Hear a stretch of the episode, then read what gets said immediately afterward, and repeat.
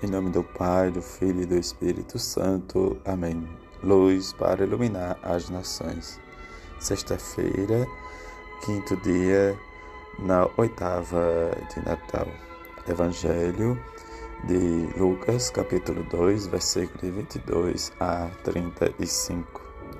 Quando se completaram os dias para a purificação da mãe e do filho, conforme a lei de Moisés, Maria e José levaram Jesus a Jerusalém, a fim de apresentá-lo ao Senhor. Conforme está escrito na lei do Senhor, todo primogênito do sexo masculino deve ser consagrado ao Senhor.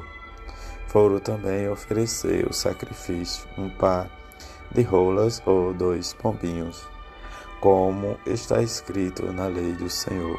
Em Jerusalém havia um homem chamado Simeão, o qual era justo e piedoso, e esperava a consolação do povo de Israel.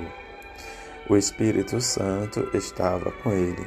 Ele havia anunciado que não morreria antes de ver o Messias que vem do Senhor. Movido pelo Espírito, Simeão veio ao templo quando os pais trouxeram o menino Jesus para cumprir o que a lei ordenava. Simeão tomou o menino nos braços e bendisse a Deus. Agora, Senhor, conforme a tua promessa, pode deixar teu servo partir em paz, porque meus olhos viram a tua salvação que preparastes diante de todos os povos luz para iluminar as nações e glória do teu povo Israel. O pai e a mãe de Jesus estavam admirados com o que diziam a respeito dele. Simeão os abençoou e disse a Maria, a mãe de Jesus: Este menino vai ser causa tanto de queda como de reerguimento para muitos.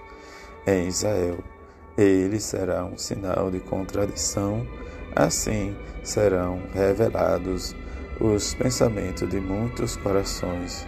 Quanto a ti, uma espada te transpassará a alma. Palavra da salvação, glória a vós, Senhor. Deste quinto dia em que rezamos e experimentamos essa grande festa, celebrar e experimentar sempre o amor e a misericórdia de Deus.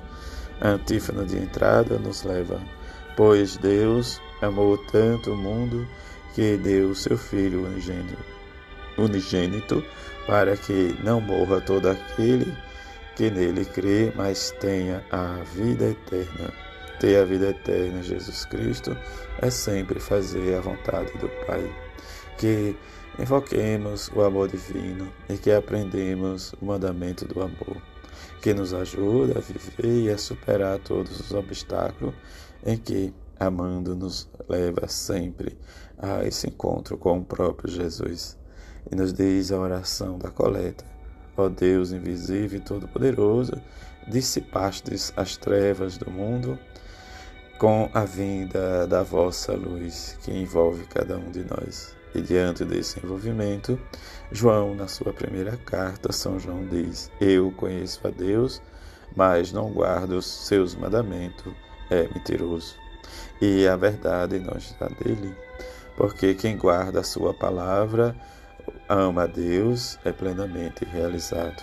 E o critério é saber se nós estamos guardando e permanecendo em Deus para proceder como ele nos ensinou.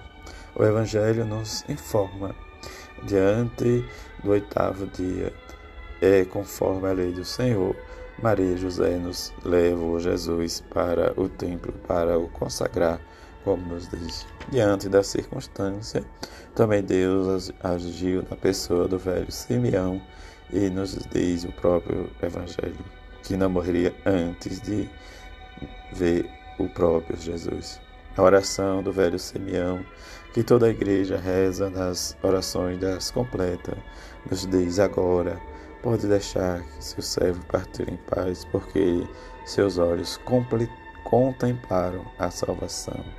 E nesta alegria, nessa iluminação, nós possamos ver que Maria e José, na sua piedade, temente a Deus as tradições e os preceitos, vai realmente cumprir os preceitos. Diante do cumprimento, ela vai escutar também. Diante da profecia, porque ela vive e a experiência junto com São José, a fidelidade a Deus. E diante da fidelidade, assume o compromisso segundo o desígnio de Deus, em que esse desígnio nos leva a rezar junto, que o velho Simeão nos diz: queda e reerguimento para muitos, mas também para ela como mãe. É, diz essa espada te transpassará a alma, e esta espada realmente, quando nós olhamos às vezes a nossas indiferenças a seu Filho Jesus, que rezemos e dizemos sempre: Ó oh, Jesus, vede que são as lágrimas daquela que mais vos amou na terra e que mais vos ama nos céus. Assim seja. Amém. Que a Virgem Santíssima nos leve cada vez mais a este encontro e que São José, o justo, também seja modelo para a nossa vida de oração. Assim seja. Amém.